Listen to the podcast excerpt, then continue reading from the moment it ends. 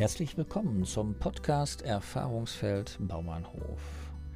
Wir sprechen mit Menschen, die Begegnungen auf Bauernhöfen ermöglichen oder sich Gedanken darüber machen, wie müssen diese Begegnungen gestaltet sein.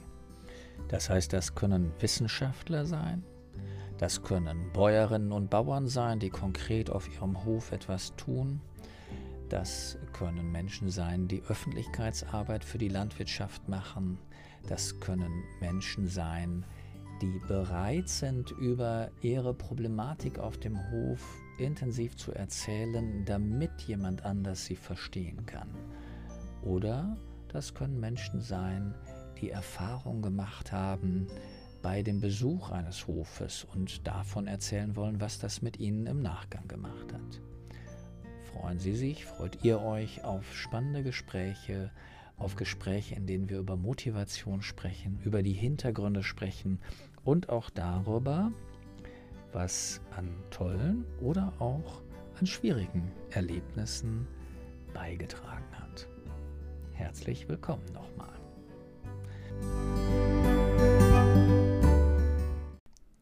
Heute mit Nina Mühlhens. Auf vielen Betrieben hat inzwischen Hightech Einzug gehalten. Schlepper, die per GPS überwacht werden und die die Regulierung der Ausbringung von Gülle oder von Düngemitteln durch Datenbanken gestützt optimal anpassen, sind keine Seltenheit mehr.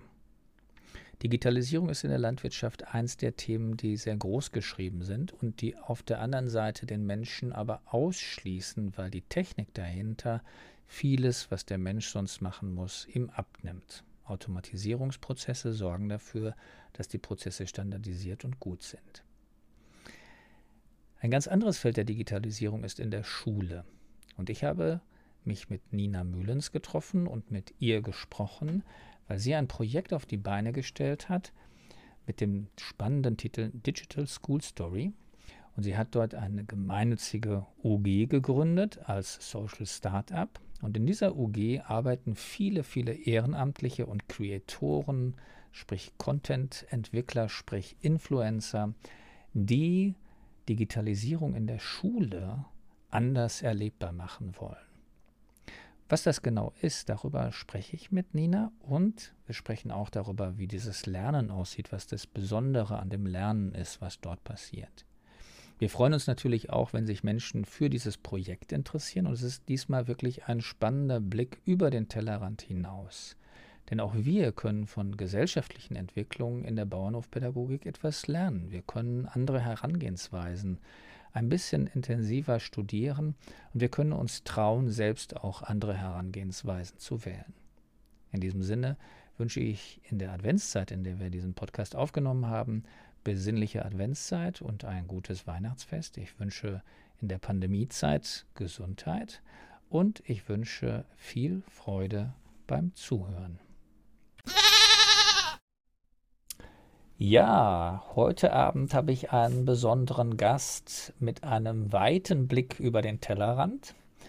Per Zoom bin ich mit Nina Mühlhens verbunden. Die sitzt in der Nähe von Frankfurt, ist keine Bäuerin, arbeitet nicht auf einem Hof, aber wir wollen in der nächsten Stunde ein bisschen uns unterhalten, weil Nina ist Kommunikationsexpertin. Ähm, ich habe sie kennengelernt über Social Media, über LinkedIn in äh, der Lunch and Learn Community und irgendwann habe ich sie auch in einem Podcast gehört. Ich habe aber auch ein spannendes Projekt von ihr kennengelernt und freue mich dort ehrenamtlich mitarbeiten zu können. Darüber werdet ihr alle was erfahren in der nächsten Stunde. Nina, magst du noch ein paar Sachen zu dir sagen, wenn ich dich frage, dass du dich vorstellst mit vier bis fünf Sätzen? Mit Geht das? Hallo, das war schon der erste. genau. Das war der zweite. Nein, Spaß beiseite.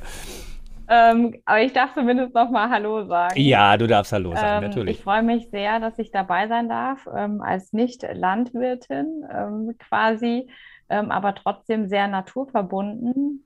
Ähm, und äh, gerade mit meinem Kind, weil wir haben tatsächlich in der Nähe einen Bauernhof, zu dem wir ganz häufig hinfahren mit dem Roller oder dem Fahrrad und mhm. einen Stopp machen und ein ein Eis essen und dann weiterfahren nach Hause. Also es ist äh, eine schöne Erinnerung und zumindest da sind auch ähm, Kühe, die man, die mein Sohn gerade immer ganz toll findet und auch ein ja ein Garten, wo man quasi ein Stück Garten pachten kann für alle die, die hm. keinen eigenen Garten haben, wo man ganz viel Gemüse angebaut sieht und ich mit Moritz immer gucke, was da alles so wächst, wo man alles noch mal sehen kann, was dann nachher auch im Supermarkt liegt. Yeah. Ähm, was doch ganz, ganz spannend ist tatsächlich, dass wir das auch vor der Haustür haben und auch äh, eben zu schätzen wissen. Deswegen freue ich mich natürlich sehr, dass ich ähm, hier sein darf und auch ähm, ja tatsächlich für diese Zielgruppe jetzt mit was sagen kann.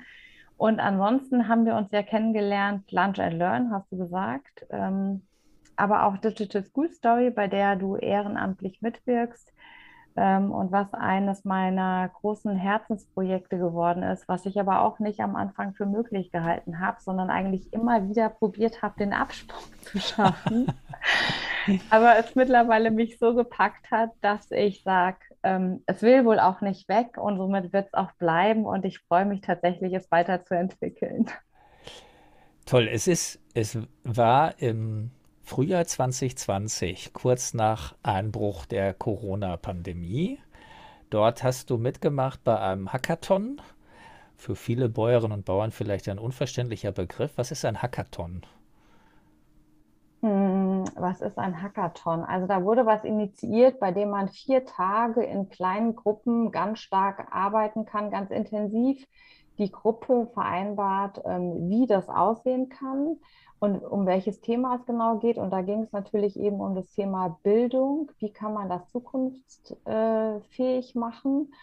Und ähm, da bin ich quasi reingerutscht in eine Gruppe oder ich hatte mich angemeldet als Coach und bin dann in eine Gruppe rein, wo das Thema eben auch war, Storytelling und Content Creator, das sagt vielleicht auch nicht jedem etwas, nämlich mhm. da handelt es sich um Influencer, also sprich Menschen auf Social Media, die es schaffen, andere Menschen ganz groß zu begeistern und teilweise Millionen Communities haben und die, die, mich bei meiner sonstigen Kommunikationsarbeit tatsächlich auch ein Stück weit mit begleiten. Und mhm. somit war das für mich ein ganz spannendes Thema und ich habe gesagt, da würde ich gerne reingehen und mich in mich einbringen und hatte aber den Gedanken, vier Tage und dann wieder raus und dann gehe ich in mein anderes Unternehmen zurück.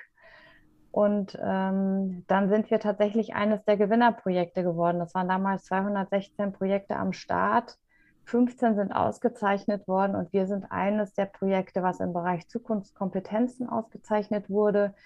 Und ähm, unsere Arbeit dreht sich rund um das Thema Storytelling, also wirklich die Kompetenz des Geschichtenerzählens. Mhm.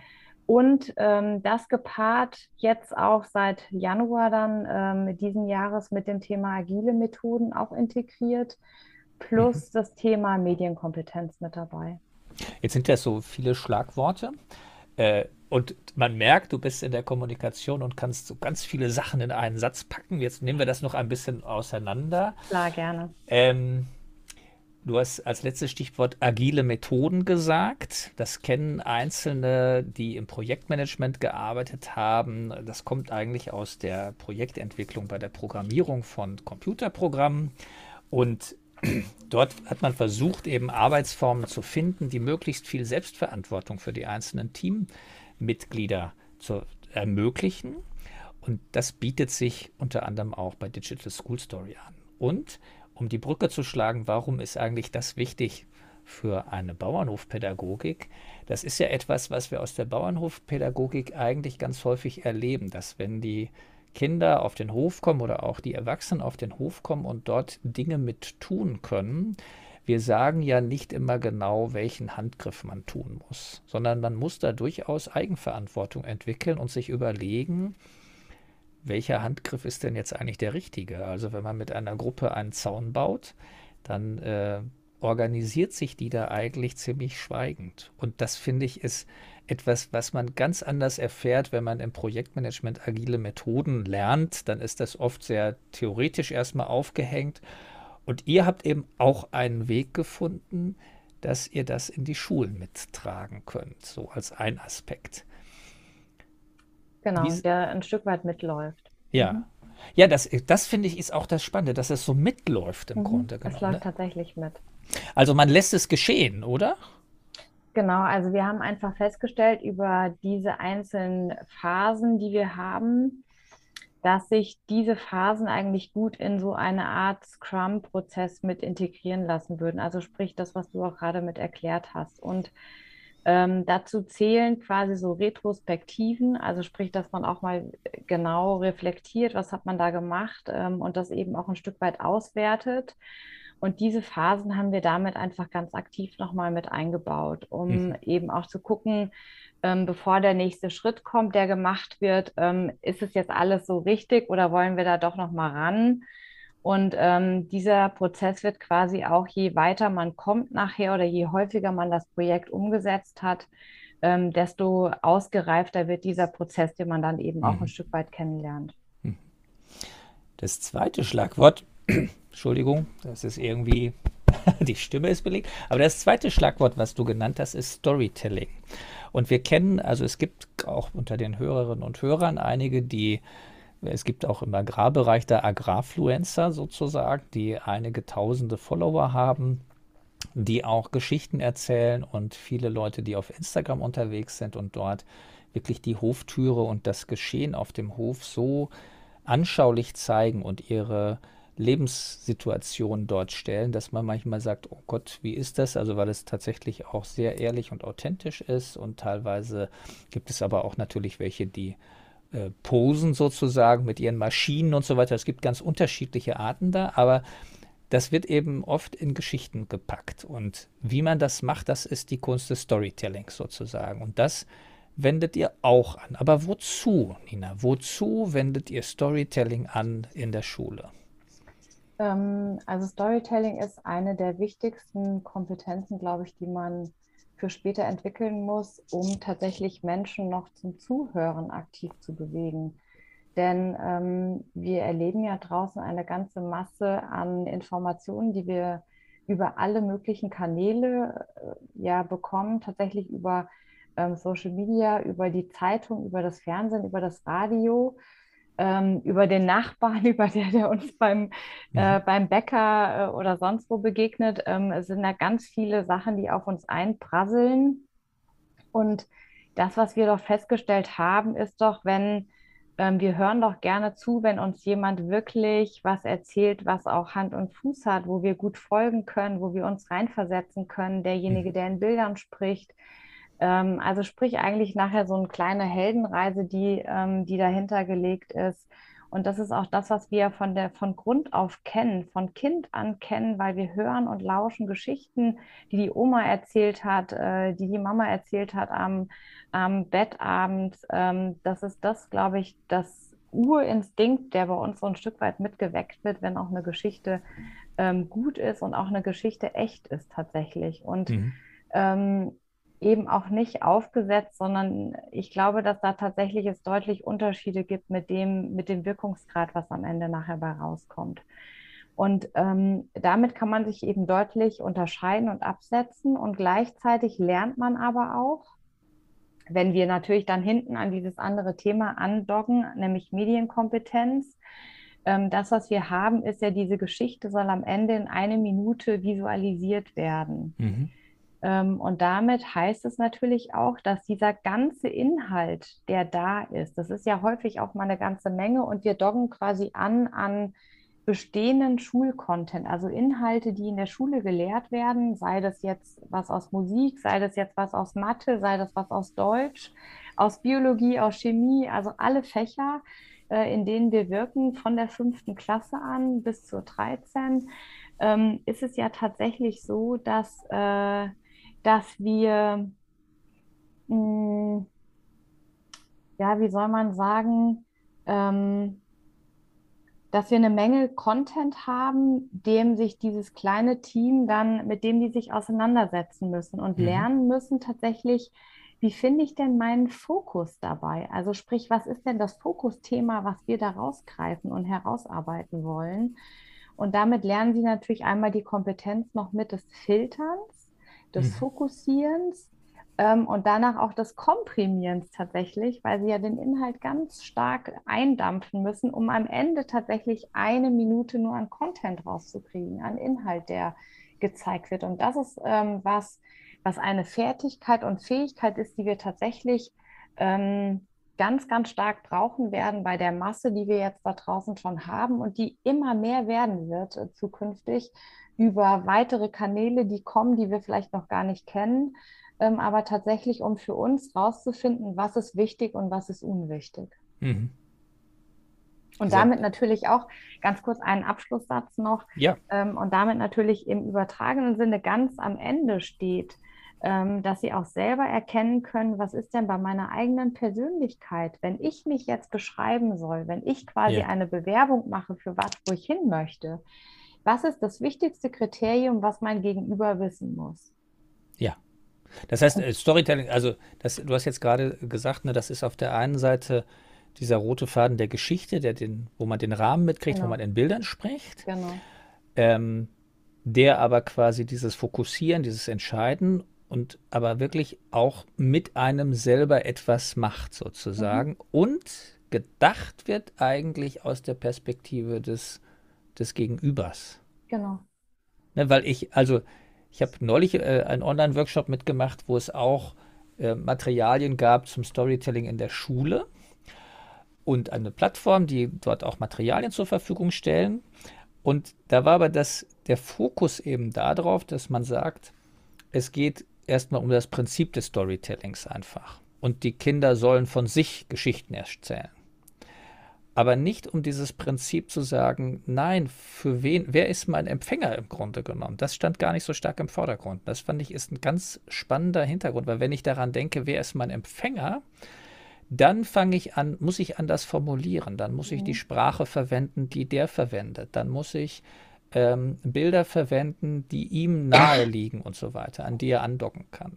Genau, und es ist ja auch wichtig, ob mein Gegenüber überhaupt das versteht, was ich da gerade erzähle ja. und in welchem Kontext auch die Dinge tatsächlich gesetzt werden, weil sind sie aus dem Kontext gerissen, versteht mein Gegenüber gar nicht, wovon ich spreche. Ja.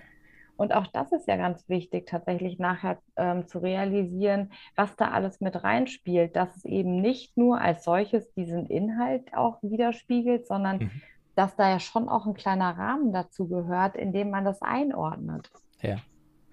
Jetzt ist das ja so, jetzt entwickeln wir gerade so diesen Faden und wir haben äh, so verschiedene Punkte schon geknüpft, aber ein Punkt ist noch offen, nämlich der des Lernens sozusagen und der der Schule. Du hast vorhin gesagt, ne, das, das, das ist ja, wird ja für die Schule angeboten ab der fünften Klasse. Ähm, aber das Spannende ist, äh, eigentlich hast du mir in der Vor im Vorgespräch gesagt, mit Schule wolltest du eigentlich gar nichts zu tun haben. Und jetzt machst du etwas neben deinem eigentlichen Beruf her, in, hast ein Unternehmen gegründet, was massiv auf Schulen zugeht. Ihr, seid, ihr wollt, ihr seid, glaube ich, inzwischen seid ihr fast in jedem Bundesland schon aktiv. Ne? Also in neun sind wir aktiv. In ja. neun seid ihr aktiv und, und jetzt gehst du da auf Schulen zu und entwickelst da was. Wie kommt, was ist da passiert, dass du gemerkt hast, boah, ist total wichtig mit Schule. Das ist mir so wichtig, dass ich das machen muss. Mhm ähm, was hat es eigentlich gemacht? Oder ich erlebe natürlich den Arbeitsmarkt ähm, draußen und stelle schon fest, dass, äh, was man immer hört mit Fachkräftemangel, wir haben irgendwie eine Kluft, dass die ähm, Arbeitgeber nicht die richtigen Auszubildenden finden, dass auch die von der Universität kommen, irgendwie nicht richtig zufrieden sind in dem, was sie tun.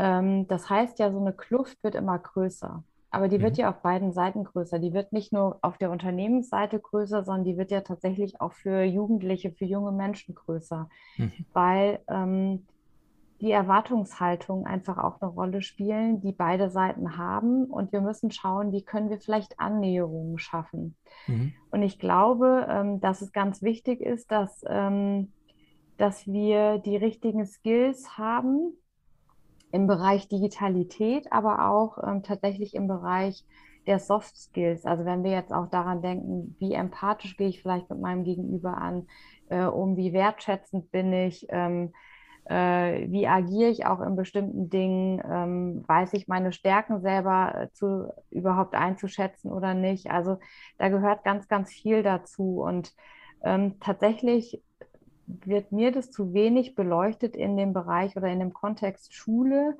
Ähm, denn das, was ich einfach immer gehört habe, ist ja, Schule ist eigentlich immer noch so, wie es zu meiner Zeit auch war. Und oh, ich bin wirklich nicht gerne zur Schule gegangen.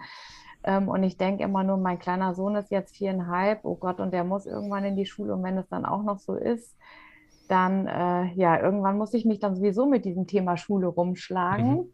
Mhm. Ähm, und somit habe ich überlegt, ähm, es macht gar keinen Sinn, sondern vielleicht kann man damit Brücken bauen. Also mhm. vielleicht können wir damit tatsächlich eine Annäherung schaffen zwischen dem, was ein Unternehmen braucht und dem, was nachher auch ein junger Mensch mitbringt und auch ähm, dazu lernt, außerhalb der Inhalte in der Schule. Und ich glaube tatsächlich, dass auch ganz viel Bedarf da ist bei Unternehmen, diese Skills auszubilden, weil auch da sind sie noch nicht überall vorhanden. Mhm. mhm. Aber wenn wir jetzt ansetzen und sagen, wir haben einen gesellschaftlichen Impact, und das ist ja tatsächlich was, was auch nachher gesellschaftlich prägend ist, wenn wir sagen, wir fangen da an ab fünfte Klasse und es betrifft dann irgendwann jeden, der das macht, mhm. heißt das ja auch, eine Gesellschaft verändert sich ein Stück weit, nämlich mhm. die Gesellschaft bekommt andere Fähigkeiten im Bereich ähm, der digitalen Skills, aber auch im Bereich der, der Soft Skills. Und damit ähm, schaffen wir eine wirklich kontinuierliche Veränderung und ein großes Wachstum vielleicht auch dahingehend, dass auch ähm, generell diese Fähigkeiten in Unternehmen nachher anders gebraucht und anders ähm, wertgeschätzt werden und vielleicht auch da nachher die Fähigkeit liegen. Weil wenn wir davon sprechen, wir wollen lebenslang lernen, heißt es, wir brauchen eine Bereitschaft von Menschen, Lernen gegenüber offen zu sein. Also sprich, gar nicht den Frust zu haben, nachher über Noten kommen, zu sagen, ich will mit Lernen nichts mehr im Hut haben, weil Pussekuchen, das funktioniert nicht mehr.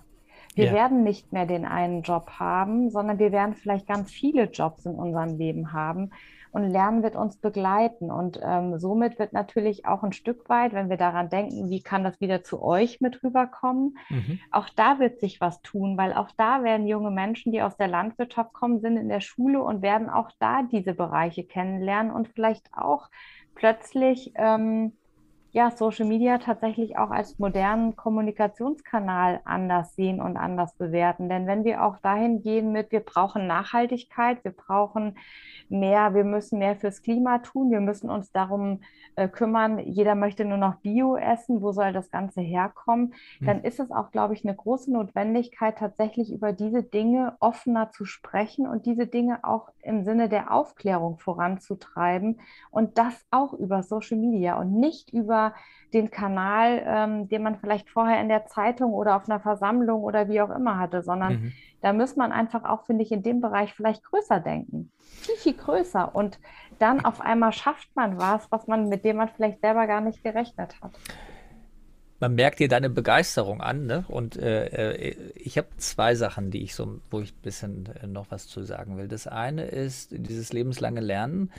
Ähm, das, was du dazu gesagt hast, das äh, so, sorgt bei mir für eine Assoziation, die ich in den Podcasts immer wieder mit den Bäuerinnen und Bäuern höre oder merke, das taucht häufiger auf. Viele fangen an eigentlich mit der bauernhofpädagogischen Arbeit in einer Form, dass sie sich überlegen, ah, was mache ich für ein Angebot für die Kunden, für die Gäste und sich dann überlegen, ja, was möchte ich mit denen lernen. Und ähm, dann gab es eine ganze Zeit lang dieses Stationenlernen, wo man Lernstationen entwickelt hat, mhm. ähm, wo ich schon immer gesagt habe, das ist wie Schule nur an anderem Ort. Und da muss ich mich nicht wundern, warum die Schüler, wenn sie kommen, nicht begeistert sind, weil sie sagen, ja gut, das, jetzt macht die auch noch einen auf Lehrer. Und das kann sie nicht mal gut, sage ich mal. so. Ähm, und die haben dann aber gemerkt, dass es eigentlich total spannend ist, wenn die Schüler anfangen oder wenn die Gäste anfangen, selber Dinge zu machen. Es gibt Jahreszeitenwerkstätten, da gibt es zwar ein geplantes Programm, falls was nicht passiert, aber ich kenne so einige, die auch im Podcast schon waren, die dann im Grunde genommen gesagt haben, ja, und dann passiert was anderes und dann passiert das eben. Und weil das so spannend ist, sind die total konzentriert und machen mit. Also, ich glaube, auch da kann man sagen, dass in der Landwirtschaft eigentlich schon seit Jahren ein Pioniergeist steckt, der das möglich macht, Lernende anders zu begreifen. Und da lernt jeder was anderes, aber alle lernen gleichzeitig und alle lernen etwas in einem Kontext, der, äh, der zu einem Gesamtbild beiträgt. Mhm. Ja, so das ist mhm. das eine, was ich, also einfach um nochmal einzuordnen, das, was du da als Phänomen an der Schule feststellst und was Digital School Story macht, äh, sozusagen, wie, wie das sich einordnen und in Bezug setzen lässt zu dem, was wir im Erfahrungswert Bauernhof machen. Wir ermöglichen genau dieses Lernen, dass das quasi stattfinden mhm. kann. Also wir schaffen Räume, in denen es passieren kann. Und euer Raum ist zwar nach wie vor das Klassenzimmer, Aber der Raum, den ihr schafft, ist eben weg vom Lehrbuch, weg vom, du musst unbedingt das und das lernen in der und der Reihenfolge, hin zu einem, am Ende steht ein einminütiges Video. Es gibt ein Themenkomplex oder eine Fragestellung, die du darin bearbeiten sollst, aber wie ihr das macht als Gruppe, wie ihr da hinkommt, wie das wirklich ein Ergebnis wird, das ist letztendlich eure Eigenverantwortung. Also der mhm. Lernprozess dahin ist die Eigenverantwortung. Und das wäre sozusagen, ne, das ist genau das gleiche, wie wenn man den, den Kindern sagen würde, ähm, ihr müsst äh, die Kühe füttern mit Heu mhm. und dann sagt, ja, loslegen wir. Aber wir wissen noch nicht, wo das Heu ist. Wir wissen auch nicht, ob das wirklich die Kühe sind oder ob das die Kälber sind. Und wir können jede Menge Fehler machen. Und dann brauchen wir irgendwann vielleicht einen Impuls von jemandem, der da eine Erfahrung drin hat. Aber der muss eigentlich nur einen Impuls geben. Der muss nicht mehr machen. Der muss eigentlich nur einen Impuls geben. Wie sieht der Impuls bei euch aus? Gibt es diesen Impuls? Hm. Ja, ich glaube, so ein Stück weit den Impuls gibt es eigentlich über ähm, das Thema die Creator. Ähm, da kommt es, glaube ich, indem wir sagen, bei der QA-Session, also sprich bei der Frage-Antwort-Runde, die wir haben, ähm, wo man äh, direkt nochmal nachschauen kann, ist es der richtige Weg oder muss ich vielleicht auch nochmal, ähm, wie kann ich das vielleicht noch besser äh, machen? Ähm, welche Erfahrungen hat da quasi jemand, der ganz groß in dem Bereich schon unterwegs ist und tatsächlich mhm. jeden Tag ähm, ja ein professionelles Video richtig macht äh, und Millionen hat, die ihm folgen. Das ist natürlich nochmal eine ganz andere ähm, Geschichte quasi in dem mhm. Kontext. Mhm. Ähm, und der gibt Sicherheit, der gibt mit Sicherheit tatsächlich so einen, einen Bereich, ähm, den, man, den man sonst einfach nicht bekommt, den ja auch der Lehrer in dem Moment nicht geben kann, aber der quasi wirklich dann von dem Profi tatsächlich mitkommt mhm. und mitgegeben wird. Und natürlich da auch eine andere Kombination ist tatsächlich von dem Thema hin, ähm, wirklich Alltag mal in die Schule zu holen. Das ist ja, ja das Phänomen, was es sonst gar nicht gibt, ähm, denn der soll ja eigentlich sonst komplett ausgesperrt bleiben. Und wir schaffen es, ähm, so eine Kombination ja zu machen, nämlich indem wir sagen, wir haben das Thema ähm, Mittelalter beispielsweise in der Schule, was behandelt wird. Und dann dreht sich ja alles tatsächlich um diesen Themeninhalt, damit wir da auch wirklich andocken können. Mhm. Ähm, und darüber hinaus wird aber ähm, eigenständig noch recherchiert, was wichtig dafür ist und in diesen Kontext rein kann.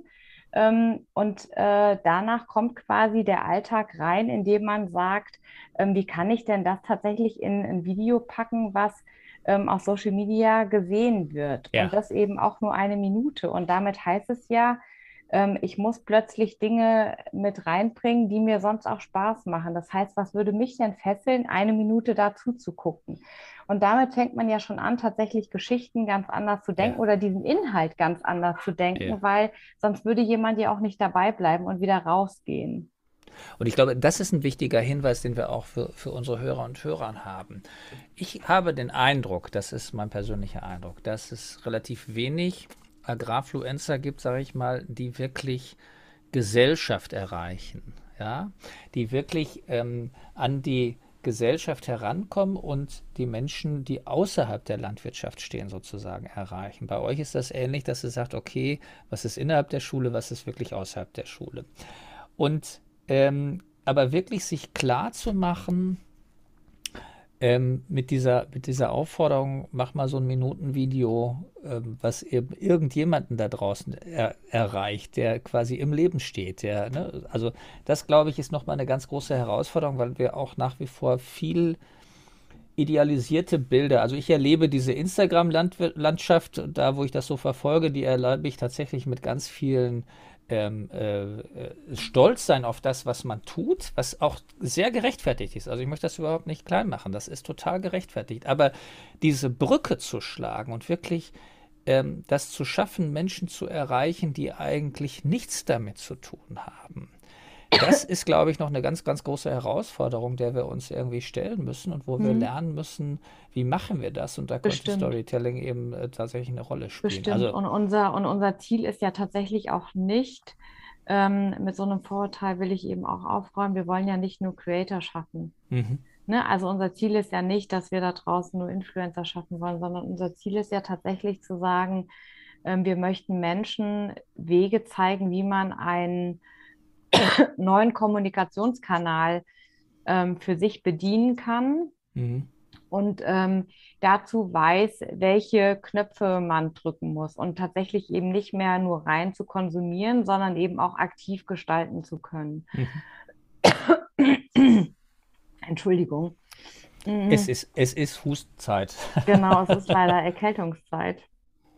Mhm. Ähm, und äh, das ist, glaube ich, tatsächlich auch nochmal ein ganz wichtiger Punkt. Und das, was mich aber so ein Stück weit mit bewegt hat, auch was du gesagt hast vorhin, da würde ich gerne nochmal anknüpfen, denn ich glaube tatsächlich, dass wir ähm, Jugendlichen oder Kindern Landwirtschaft oder das, woher es eigentlich auch Essen kommt, ähm, die Qualität von, ähm, von Lebensmitteln ähm, gut zeigen können. Also zumindest, wenn ich meinen Kleinen angucke, der ist mega begeistert ähm, mhm.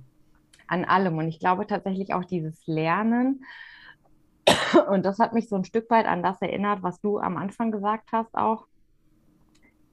Die lernen tatsächlich ganz viel und würden da auch viel, viel mehr machen, ähm, wenn man beispielsweise auch ähm, so Kleinigkeiten wie an, an Feldern noch mehr Schilder hinmacht, dass sie gucken und lernen und äh, mitmachen können. Also das ist tatsächlich was, was schon die ganz Kleinen sensibilisiert mit diesem Umgang, wenn wir davon sprechen, wie schaffen wir es denn generell, dass unsere Welt ein Stück weit nachhaltiger wird? Wie schaffen wir es, dass wir uns mit diesen Dingen tatsächlich beschäftigen und sie auch mehr in Fokus rücken. Und das heißt, ich finde, da gibt es eben ganz viele Möglichkeiten, neben tatsächlich auch Social Media, tatsächlich die analogen Dinge, die wir haben. Nämlich, wenn mhm. wir unterwegs sind, jetzt gibt es immer mal so ein paar Hinweisschilder, aber tatsächlich auch probieren zu lassen.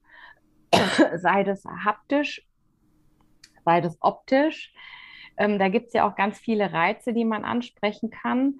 Ähm, aber das, glaube ich, ist ganz essentiell, um diese Prägung ein Stück weit nochmal weiter nach vorne zu, zu schieben. Denn ähm, ich kenne kein, weder Junge noch Mädchen, die nicht begeistert sind, tatsächlich auch auf so Lernbauernhöfen zu gucken und ähm, dahin zu gehen und äh, zu lernen, wie macht man das. Und ich glaube, dass das eine riesige Chance ist weil diese Dinge sich ähm, in das Unterbewusstsein eingegraben haben in diesem jungen Alter. Ich äh, würde da eine konträre Beobachtung okay. dazu stellen. Gut, mach. Lass uns darüber diskutieren. Aber, aber also, ähm, ja, Kinder lernen da. Was meine Frage ist, braucht es wirklich die Schilder oder ist es das Problem, dass die Erwachsenen die Schilder brauchen, weil sie verlernt haben, so hinzuschauen wie die Kinder? Ne, weil, ein, äh, weil in der Landschaft zu sein und eine Getreideähre anzuschauen und sich darüber zu informieren, das geht dank Social Media total schnell, dass man, dass man das Wissen, was ich als Erwachsener brauche, mir organisieren kann. Mhm. Ja. Ich glaube, die größte Herausforderung ist, dass wir als Erwachsene normalerweise verlernt haben, Kinder in diesem Lernen zu begleiten. Also, dass wir schon sehr früh anfangen, unsere Kinder auf diese Schule vorzubereiten, die sagt, ja, du musst das lernen und lern möglichst viel und lern möglichst viel Wissen. Ja, und äh, äh, das, was ihr jetzt... Ja mal, ob das dann so angenommen wird, wenn das von den Eltern kommt. Das steht ja nochmal auf dem anderen Stück. Naja, selbst wenn es von den Eltern kommt, wird es, äh, also äh, äh, da glaube ich, wird einiges zwar angenommen, aber teilweise auch bewusst rebelliert. Aber wenn dann die Eltern der Freundin was sagen, dann ist es wieder ganz schnell doch angenommen. Also, äh, oder wenn jemand anders es sagt oder eine Respektperson es sagt, dann ist es doch irgendwie plötzlich schneller mhm. angenommen, als man denkt. Äh, worauf ich hinaus will, ist tatsächlich, wenn wir Lernsituationen schaffen, äh, je mehr Wissenskontext wir einbringen, desto näher sind wir gleich wieder an Schule. Und desto näher ist die Gefahr, dass wir auch in unser altes Lern- und Lehrverhalten reinfallen, sozusagen. Ja, und ich glaube, wenn, wenn wirklich dieser Freiraum gehalten wird bei Digital School Story, dass die in Fünfergruppen eigentlich selber dann kommen müssen und fragen müssen, wenn sie nicht weiter wissen. Aber sich natürlich auch online orientieren können oder jede Menge tatsächlich ja gelernt haben, schon einfach nur durch das Konsumieren von zigtausend Videos, die die gesehen haben bis zu dem, bis zur fünften Klasse. Also ähm, die haben ja schon ganz viel gelernt und haben auch ein Gefühl dafür, ist eine Story gut oder nicht. Sie haben nicht die Anerkennung und die Wertschätzung dafür, aber sie sind da viel kompetenter als die, als die Lehrpersonen. Ja, und das, glaube ich, ist auch wichtig, sich klarzumachen, dass vielleicht deswegen ihr so erfolgreich seid, weil ihr habt ja Schüler dabei, die eine Begeisterung ausstrahlen, die sich da ehrenamtlich mit einbringen und die das so klasse finden, weil sie im Grunde genommen wirklich da nochmal einen vollkommen anderen Zugang zu, zur, zu ihrer Welt bekommen haben oder zu unserer Welt bekommen haben. Ja, und ich glaube, ein, aber wir auch zu ihrer.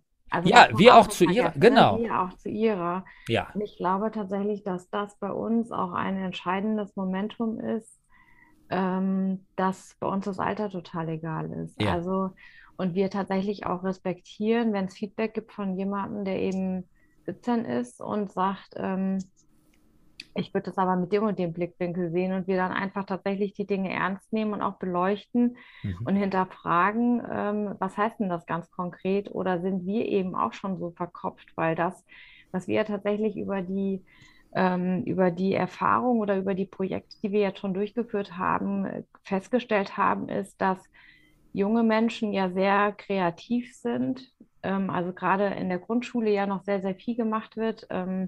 Ähm, da möchten wir aber Social Media noch gar nicht oder möchte ich noch gar nicht Social Media als Berührungspunkt mhm. haben, deswegen mhm. auch erst Start ab mhm. fünfte. Mhm. Aber dass sich ja tatsächlich hin zur fünften Klasse im Schulsystem tatsächlich ein massiver Bruch eingeschlichen hat. Also sprich, ab da fängt ja tatsächlich eine andere Art des Lernens an, als man es in der Grundschule gewohnt war oder mhm. ist. Mhm. Und in der fünften und Anfang sechste sind sie tatsächlich noch so, dass sie sehr kreativ sind. Und es lässt aber stetig nach. Wenn wir jetzt dann gucken, wie sind neunte Klassen, achte Klassen eigentlich schon, neunte, zehnte, ähm, wie gehen die dann damit um, wenn die anfangen sollen, eine eigene Idee zu entwickeln und ähm, kreativ zu werden, dann ist das schon extrem herausfordernd für sie, weil da tatsächlich der die so verkopft sind schon, dass sie eher gerne alles vorgegeben haben möchten. Also mhm. sprich, da sollte eigentlich am besten die Idee ganz konkret gesagt werden und dann setzt jemand genauso um. Also, mhm. und das ist, glaube ich, ein entscheidendes Momentum, was wir eben feststellen. Je älter man wird, desto weniger kreativ, desto weniger innovativ, desto weniger ideenreich ähm, ist jemand, weil das natürlich auch nicht erforderlich ist. Das ist kein keine, keine Eigenschaft, die benotet wird in dem Sinne in der Schule, yeah. sondern in der Schule wird benotet, wenn jemand den Inhalt gut wiedergegeben hat, gut auswendig gelernt hat, ähm, aber nicht darüber hinaus was weiterentwickelt hat. Yeah. Und das, was wir aber hier haben vor der Herausforderung, die wir stehen, wenn diese jungen Menschen dann ins Unternehmen gehen sollen, heißt, die haben eine, eine, Situation und das Unternehmen möchte aber Dinge weiterentwickelt haben oder ja. andere Lösungswege aufgezeigt bekommen. Woher sollen die einen Lösungsweg entwickeln können, wenn sie gar nicht wissen, wie sie da vorgehen sollen? Aber jetzt mal, um es nochmal, also unsere Hörerinnen und Hörer, die äh, selber auf dem Bauernhof tätig sind, die ähm, erzählen oft oder immer wieder in den Connect and Create Sessions, wir haben so eine offene Sprechstunde, sage ich mhm. mal, so einen Austausch. Ähm, da taucht immer wieder die Frage auf, ja, wie gehe ich eigentlich mit den Lehrpersonen um? Wie erreiche ich die? Und auf der einen Seite gibt es sozusagen die Linie, wo man sagt, ich kümmere mich mal um den Lehrplan und dann mache ich Angebote, die dem Lehrplan entsprechen. Das hast du gerade gesagt, dass ihr das durch, das Inhalts, durch die Inhaltsvorgabe sozusagen mhm. macht. Auf der anderen Seite ist aber genau Wissen das Wissen, ja, das, das Wissen der der Bäuerinnen und Bauern auch aus ihrer Erfahrung über das, was an Lernsituationen entsteht, wenn man die Kinder oder Jugendlichen wirklich selber machen lässt, das mhm. ist eigentlich etwas, was sie ganz häufig berührt, weil man wirklich ganz tolle Erlebnisse da hat. Aber die Frage ist jetzt, also übertragen zu euch, wenn ihr mit diesem Projekt an eine Schule kommt und da kommt ein Lehrer und sagt, ja, was muss ich denn jetzt tun, um die zu begleiten, damit das erfolgreich wird? Was sagt ihr dem eigentlich? Gar nichts. Also, also ihr, sagt, nicht, ihr, ihr, sagt ihm nichts oder ihr sagt sagen, ihm, er soll gar nichts tun? Wir sagen ihm, dass er nichts tun muss, sondern dass er sich tatsächlich eigentlich nebendran setzen kann und mal schauen kann, wie seine Schüler und Schülerinnen miteinander interagieren und agieren da und was da quasi gemacht wird. Und wenn sie gefragt werden, und das ist ja eben auch dein Part ein Stück weit bei uns mit, ähm, nämlich wie kann man dann eben auch Lehrern mit an die Hand geben, dass sie, wenn sie gefragt werden nach Dingen, nicht eine Antwort liefern und quasi damit schon wieder in eine Richtung drängen mhm. und eine Richtung vorgeben, sondern tatsächlich eher Fragen zurückspielen. Mhm. Und darüber dann eine eigene Antwort gefunden wird, weil das, was wir möchten, ist ähm, so frei wie möglich, dass da gestaltet werden darf. Und ähm, das verstehen ganz viele Lehrer tatsächlich in, im ersten Moment nicht, weil sie auch sagen, naja, Storytelling haben wir, was kommen da welche, die sagen, jetzt machen wir da so ein bisschen Freiraum, in dem sie da was machen sollen. Natürlich geht da auch eine Angst einher mit plötzlich, ich habe da gar keine Wirkung mehr. Ja. Ähm, aber das ist die absolute Fehleinschätzung bei diesem Projekt, denn ich, die Wirkung wird um ein Vielfaches mehr die äh, am Ende des Projekts rauskommt für den Lehrer.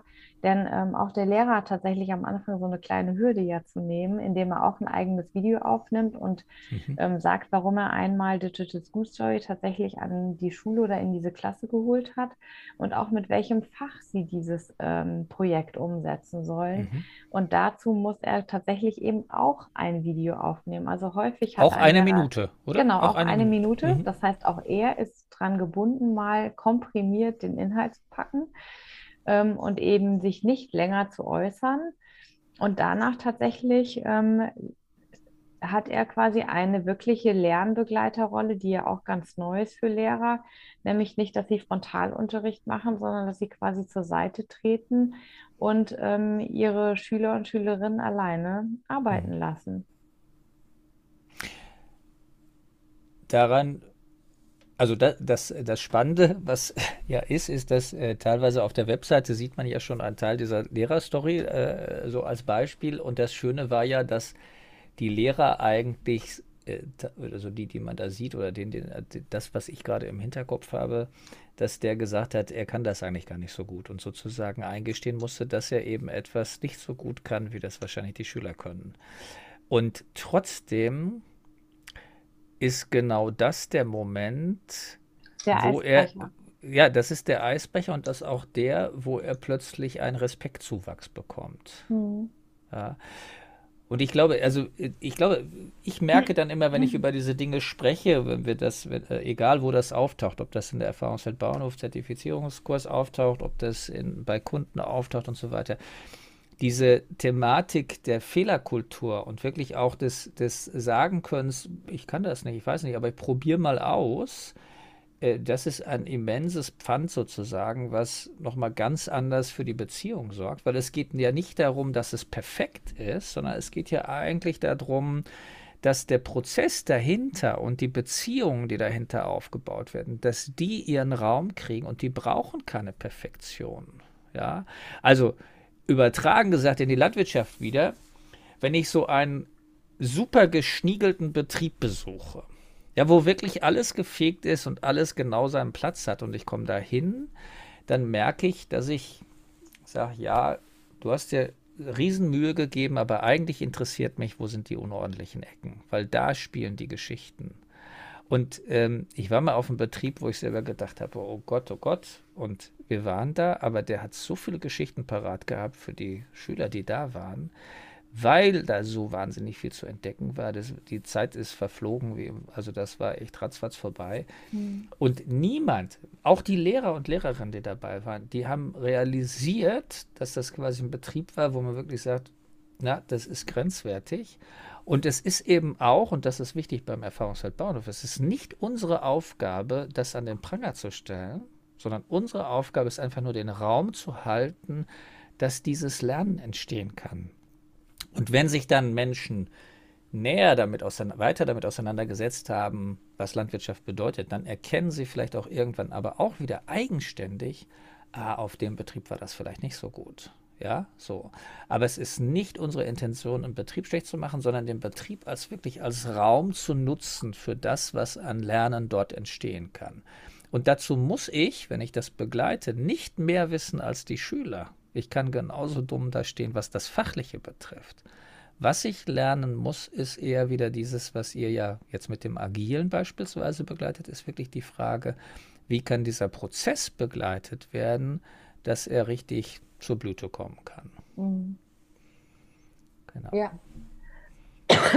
Finde ich, sagst du echt ähm, einen, ähm, einen, einen, wirklich wichtigen Punkt, den du da ähm, aufgegriffen hast. Kann ich dir echt nur zustimmen. Danke. Ich glaube, das verbindet uns auch, dass wir da eine, eine ähnliche Thematiken haben. Äh, nicht nur mit dem Husten, sondern auch mit dem, ja. sondern auch mit dem, was uns da beschäftigt, was uns da zusammengeführt hat. Also als Puzzleteilchen, wir haben äh, vorhin äh, äh ja eine kleine andere Aufnahme noch gemacht für etwas ganz anderes, für den Lunch and Learn Adventskalender, kann ich auch gerade hier erzählen. Aber äh, dort haben wir von einem Puzzle gesprochen, das eigentlich auch eure Zusammenarbeit die wir bei Digital School Story machen, dass die eigentlich so ist, dass es eigentlich nur Menschen gibt, die auf Augenhöhe sind. Also es gibt zwar euch als Gründer, den Sigi und dich, als Gründer, die natürlich geschäftliche Verantwortung tragen, weil das mhm. wirklich eine, G, eine gemeinnützige UG ist, die ihr gegründet habt, aber die Art, wie ihr zusammenarbeitet, die Art, wie ihr mit uns Ehrenamtlichen umgeht, die Art, wie wir uns Räume ergreifen können, die zeugt von einem wahnsinnigen Sensibilität dahingehend, dass wir auf Augenhöhe sind. Und das, wir sind ja äh, auch alle Menschen. Ja, wir, ja, wir also sind ich finde, Menschen. das ist eben ein ganz wichtiger Punkt. Ja. Ähm, und es geht auch ein Stück weit mit darum, ähm, wie wollen wir denn auch selber behandelt werden? Ja, und das finde ich ist vielleicht auch was, was viel stärker Einzug halten muss in die heutige Arbeitswelt, wie sich Organisationen noch aufstellen. Ja. Denn natürlich habe ich Verantwortung, ähm, aber ich muss auch nicht jeden Druck äh, in jeder Art und Weise weitergeben, ähm, sondern ich muss, finde ich auch, ähm, wenn ich in so einer verantwortungsvollen Position bin, ähm, auch sagen können, das muss man auch ein Stück weit aushalten können. Und mhm. Ähm, das ist so, ähm, wie als würde ich auch Gegenwind auf Social Media kriegen. Auch das muss man ein Stück weit aushalten können, mhm. dass es unterschiedliche Meinungen zu Dingen gibt. Und die sind auch völlig erlaubt und legitim. Und ähm, das heißt nicht, dass man ähm, seine, mit seiner Meinung hinterm Berg halten muss, sondern es geht tatsächlich, wenn wir darum sprechen, und das ist ja in aller Munde auch, ähm, Vielfalt bereichert uns. Also das mhm. heißt tatsächlich, wir müssen einfach auch lernen, offen zu sein dass es andere Meinungen dazu gibt, so wie jetzt auch mit den Schildern, ähm, ja. die du so siehst und ähm, ich vielleicht dann drüber nachdenke und denke so, ja, vielleicht hat er recht, brauchen wir gar kein Schild und ja, ich bin schon auch jemand, der immer mit den Händen ähm, alles anfasst und guckt und zeigt. Ähm, ich denke, vielleicht ist es aber auch bei anderen Menschen ein Stück weit anders und die bräuchten vielleicht darüber eine Hilfestellung. Ähm, also deswegen es ist eben nichts in Stein gemeißelt. Und ich glaube, wir müssen tatsächlich eher dahin kommen, dass viele Dinge im Fluss sind und dass äh, man auch, dass es auch erlaubt ist, Meinungen zu ändern, ähm, dass es auch nicht ein Verlust einer ähm, Autorität, Reputation ja. Ja. Ähm, oder plötzlichem Versagen von Wissen ist, wenn man sagt, ähm, da habe ich mich getäuscht. Ähm, das ist vielleicht doch besser, wenn wir den Weg so gehen ähm, sondern ganz im Gegenteil, es ist ein Stück weit eher die Stärke, dass ich bereit bin, andere Blickwinkel so tief zu reflektieren, ähm, um dann eben meine Meinung auch ein Stück weit mitzuändern, wenn es der bessere Weg ist. Und mhm. da, glaube ich, müssen wir auch ein Stück weit lernen, unser Ego nach hinten zu stellen, um sich für die Sache einzusetzen. Und das, ähm, was Digital School Story tatsächlich ist, ist für mich ein wirkliches Thema. Wie schaffen wir es, Menschen was an die Hand zu geben. Und da ist es mir total egal, ob ich jetzt da vorne stehe äh, und einen Vortrag halte mhm. oder ob jemand anderes bei mir äh, im Team den Vortrag hält, sondern ähm, es geht darum, wie erreichen wir mehr Menschen, die dazu bereit sind, darüber zu sprechen und ähm, Netzwerke zu öffnen und Türen zu öffnen, um mhm. ähm, das weiterzutragen. Und ich glaube, dass ähm, wir einfach lernen müssen, unsere Eitelkeiten abzulegen. Und dann wird es richtig gut. Dann wird eine Sache gut. Ähm, und das ist natürlich ein, eine Prägung, die tief sitzt bei ganz, ganz vielen, auch die jetzt in der Führungswelt noch aktiv mhm. sind, mhm. Ähm, wo ein Umlernen ist, weil natürlich lange gelehrt wurde, wenn ich alleine meinen Weg gehe, dann bin ich erfolgreich am Ende, weil ich bin genau deswegen dahin gekommen. Wenn wir aber anfangen und zu lernen, ich glaube, das ist tatsächlich was, was bei Digital School Story so ähm, ja Menschen tatsächlich nachher so motiviert, ähm, noch mehr zu tun, ähm, dass sie eben sagen, wir können das nur gemeinsam schaffen. Ja. Es geht nicht darum, dass es einer macht. ja, ich, also ich habe ich hab noch, ich, also ich finde das, kann dem total folgen, das total nachvollziehen. Für mich wäre es so in der Kurzform, ne? wir haben eigentlich gelernt, in der Schule für uns zu lernen und dann heißt es immer nicht, du lernst nicht für die Schule, sondern lernst für Leben, das kennen wir das Sprichwort. Aber trotzdem denken wir dann immer, wenn wir das hören, nee, nee, wir lernen, um den Abschluss zu kriegen, so und das erstmal für die Schule und das Leben ist nachher ganz anders, so. Das ist ja das, was wir gelernt haben und wie wir lernen. Und was meines Erachtens nach sich verändert gerade ist, dass ich sozusagen mit anderen lernen kann. Ja, also dass das Mitlernen oder sogar das Lernen für andere. Also ich gehe eigentlich auf dem Bauernhof, um was zu lernen und es weiterzugeben, sozusagen. Ne? Damit jemand anders kommt da vielleicht nicht hin, aber dem kann ich was sagen. Also eigentlich haben wir ja dieses. Be Oder er geht vielleicht auch deswegen hin, weil er das gehört hat. Auch ja, ja, auch das. Ja. ja, aber, aber dass wir sozusagen, dass es, dass es eigentlich nicht darum geht, ich muss was lernen, sondern ich kann was lernen, was ich weitergeben kann. Ja, und das, glaube ich, das wird gerade immer stärker. Und dann kann ich mich auch als Lernender zeigen, wo ich sage, das weiß ich noch nicht. Dann wird die Zusammenarbeit plötzlich viel einfacher, weil ich im Grunde genommen Dinge auch ausprobieren kann.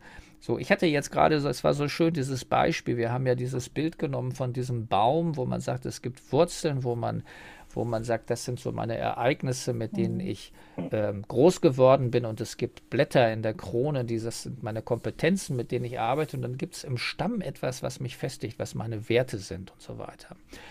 Und äh, dieses Bild haben wir ja genommen, um Menschen bei, bei euch an Bord zu holen und mit denen ja. darüber zu sprechen. Und ich war total überrascht, dass ich gerade jemanden an Bord geholt habe, mit ihm gesprochen habe und in der nächsten Session, in der wir gesprochen haben, er von diesem Bild und von diesem Ablauf, wie wir das gemacht haben, so begeistert war, dass aufgrund einer Anfrage von jemand anderem, der sagte, du Olaf, kannst du mich onboarden?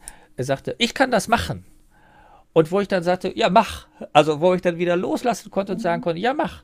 Der hat das gerade durchlaufen, der hat das einmal gemacht, der hat das mit sich gemacht.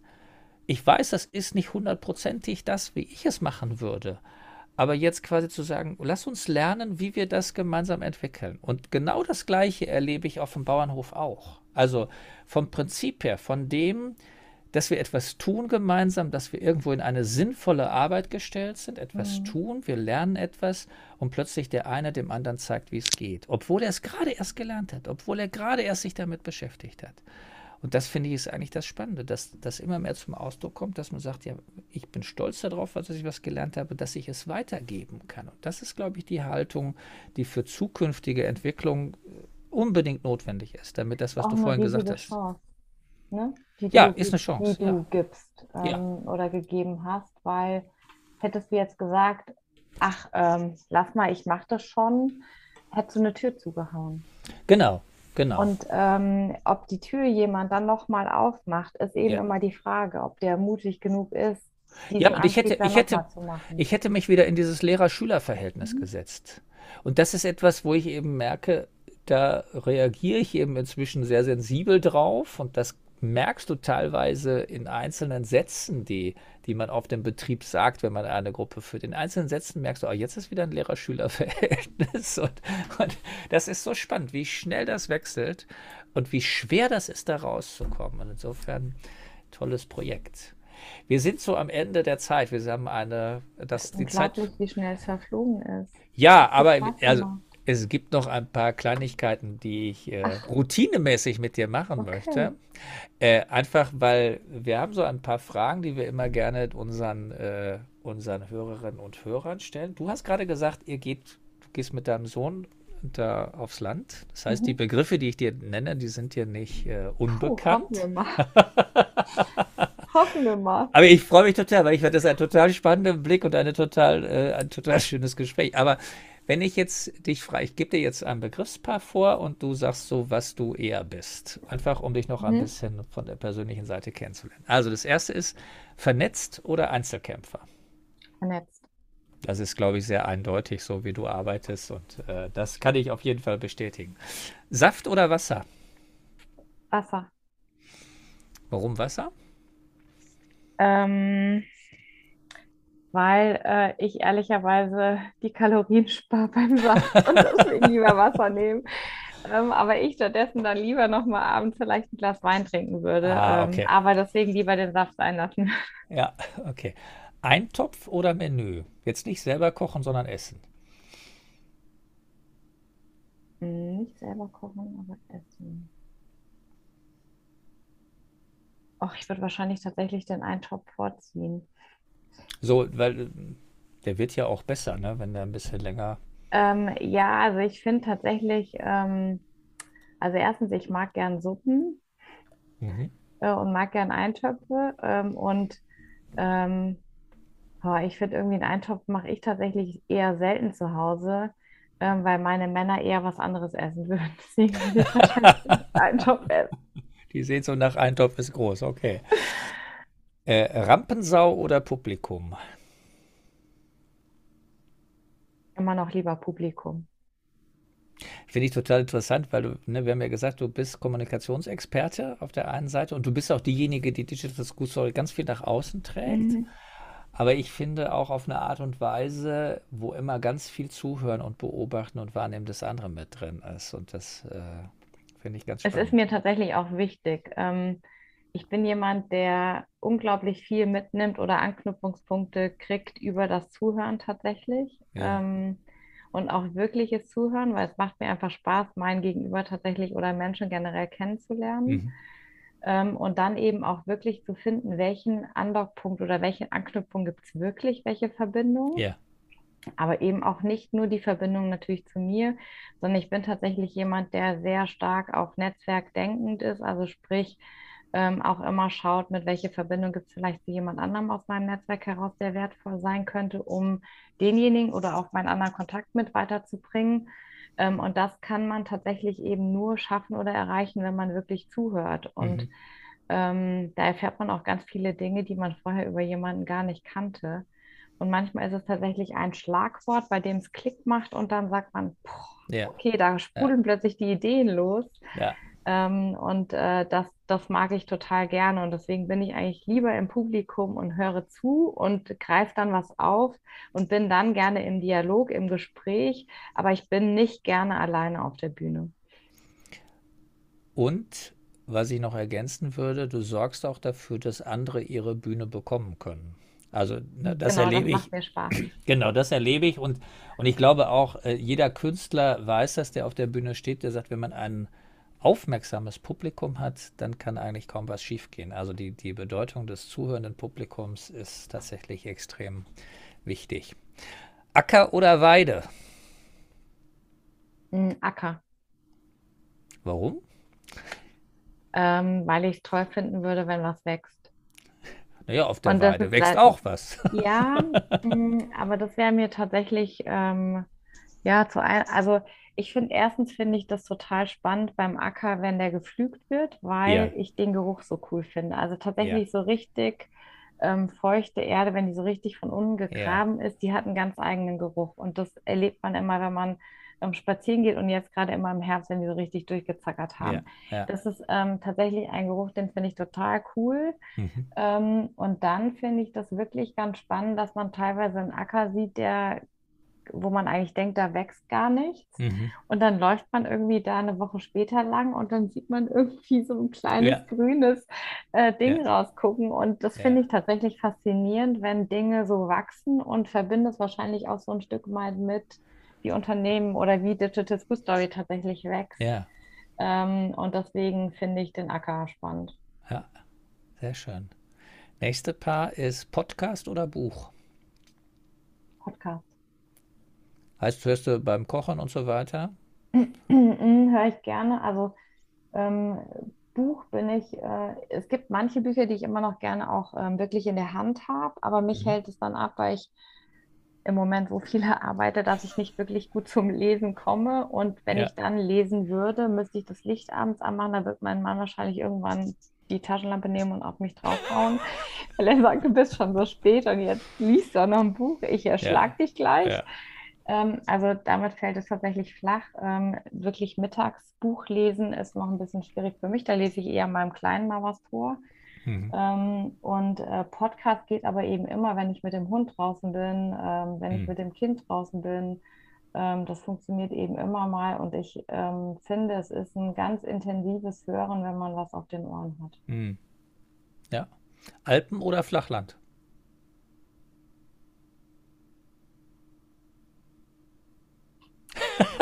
Liebe Hörerinnen und Hörer, ihr müsstet jetzt Nina sehen, wie sie mit dem Mund äh, Bewegung macht. Ja, das die... ist tatsächlich eine schwierige Frage für mich, weil ähm, ich total gerne, äh, also Berge mag ich deswegen so gerne wegen dem Skifahren und ja. ähm, weil ich schon mit drei das erste Mal auf den Skiern stand. Mhm. Ähm, und das irgendwie ein zweites Zuhause ist natürlich, wenn man sich da so wohl fühlt. Ähm, und Berge finde ich so, ach, so ein, so ein so so, ach, da kann man so weit gucken einfach, wenn man so mhm. irgendwie auf dem Gipfel ist und, und das, obwohl ich Höhenangst habe, aber da geht es erstaunlicherweise. Mhm. Ähm, das finde ich schon beeindruckend, wenn man das so sieht. Mhm. Ähm, darüber hinaus bin ich sonst eher der Typ, der tatsächlich eher in Richtung Norden fährt ähm, und gerne Flachland hat und ähm, da so an der See unendlich spazieren geht. Ja. Also deswegen ist es für mich tatsächlich sehr schwierig, sich zu entscheiden, aber wenn ich mich dann entscheiden müsste, würde ich sagen, mein Herz schlägt doch mehr Richtung See. Platt. Nordsee, Nordsee oder Mittelmeer? Nordsee. Nordsee. das war tatsächlich das nächste Begriffspaar, was ich hier stehen hatte. Nordsee oder Mittelmeer. Nordsee. Und, ja, ja, das glaube ich. Das war schon deutlich bei der vorherigen, beim vorherigen. Und das letzte ist Fragen oder Antworten? Fragen. Sehr schön. Es war mir eine, eine wirklich nochmal eine Ehre, äh, mit dir da zu sprechen. Ich habe mich also äh, sehr wohl gefühlt im Gespräch. Äh, ich fand es toll, wirklich diesen Spagat mal zu wagen. Auch für mich ist das ja was Neues. ich bin gespannt auf das Feedback, was deine Hörer und Hörerinnen Ja, ich sagen. bin auch gespannt. Die dürfen ja gerne schreiben und dürfen gerne. Genau. Ne, und ich würde sie tatsächlich auch mal, ich würde vielleicht sogar mal vorbeikommen Langsam hast du mich ein bisschen neugierig gemacht, wenn es mal außerhalb des Dienstags ist, wo wir unser Meeting haben. Ja, leider ist es, ist es dienstags, das Connect and Create, also die virtuelle Veranstaltung ist dienstags, aber im April geht es los in Nordrhein-Westfalen, also von dir auch wahrscheinlich einigermaßen erreichbar, werden wir ein Präsenzseminar auf dem Fausthof machen, bei der Anja vom Fausthof, bei der Anja Pötting. Ähm, und da könnte es vielleicht sein, dass du sagst, du kommst mal zu einem Modul dazu. Das sind immer zwei Module an einem Tag, je drei Stunden.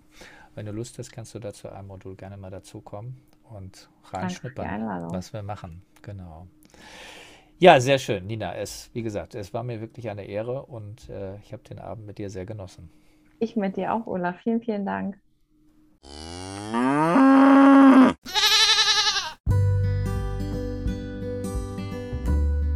Ja, das war's auch wieder mit dieser Folge. Ich freue mich sehr, wenn es euch oder dir gefallen hat. Und du kannst gerne Kontakt zu uns aufnehmen über podcast.erfahrungsfeld-bauernhof.org und findest auch unter www.erfahrungsfeld-bauernhof.org unsere weiteren Angebote. Auf eines möchten wir dich ganz besonders hinweisen. Es ist unsere 14-tägig stattfindende Connect and Create Session. Dort vernetzen wir Bauernhofpädagoginnen und Pädagogen oder diejenigen, die es werden wollen, durch ein offenes Format, in dem wir uns austauschen, uns unsere aktuellen Herausforderungen schildern und unser Wissen teilen. Das ist kostenlos und die Anmeldung erfolgt über die Homepage unter Connect and Create. Jetzt freuen wir auf dich und wünschen dir bis zur nächsten Sendung viel Vergnügen mit deiner Arbeit. Mögest du weiterkommen, mögest du aus diesem Podcast tolle Informationen gezogen haben und empfiehl uns doch weiter. Bis dann, Olaf.